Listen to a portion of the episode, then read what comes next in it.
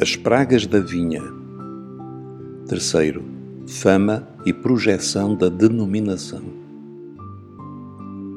Quando Jesus orou pela Igreja, na chamada oração sacerdotal de João 17, não intercedeu por uma igreja em particular, mas pela sua igreja, a igreja dele.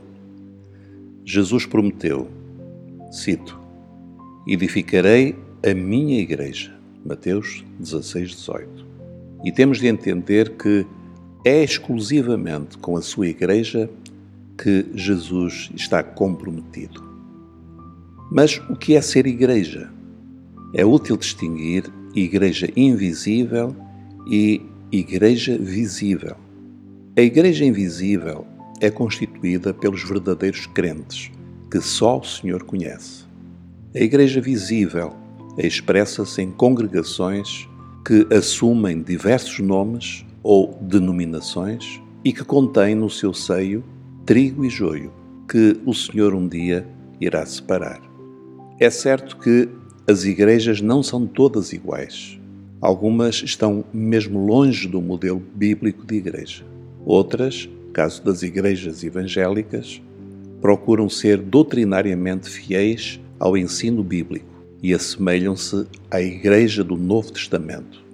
Mas nenhuma pode assumir para si o estatuto de Igreja única e pura.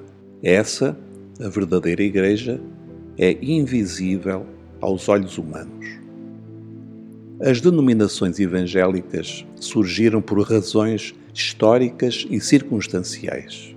Muitas resultaram de avivamentos espirituais, outras de separações causadas por sérias e justificadas divergências doutrinárias. Outras, mais do que imaginamos, são apenas fruto de incompatibilidades pessoais.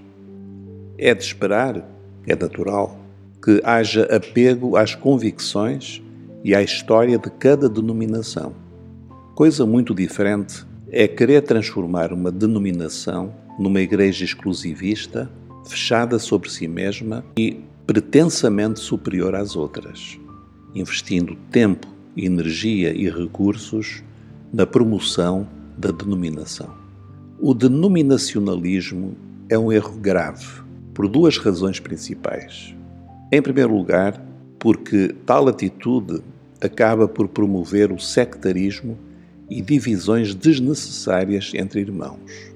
É bom lembrar a oração do Senhor em favor da Igreja. Cito: e não rogo somente por estes, mas também por aqueles que pela tua palavra hão de crer em mim, para que todos sejam um, como tu, ó Pai, o és em mim e eu em ti. Que também eles sejam um em nós, para que o mundo creia que tu me enviaste. João 17, 20, 21. Será também útil reler 1 aos Coríntios 1, 10 a 16 meditando nas interrogações de Paulo. Cito: Está Cristo dividido? Foi Paulo crucificado por vós? Ou fostes vós batizados em nome de Paulo? Fim de citação. O sectarismo denominacional vai frontalmente contra este propósito de unidade no espírito expresso tão claramente pelo Senhor.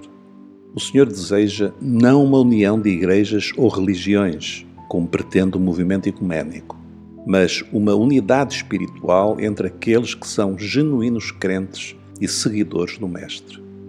A segunda razão por que a projeção denominacional está errada é porque esquece que há um nome apenas, que qualquer igreja fiel às Escrituras deve promover.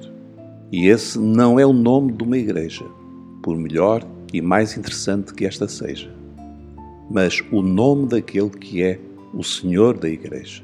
Isso leva-nos a concluir que buscar a fama e a projeção da denominação é sem dúvida um desvio que, onde surgir, precisa de ser corrigido. É uma praga que pode assolar a vinha e comprometer o seu bom fruto.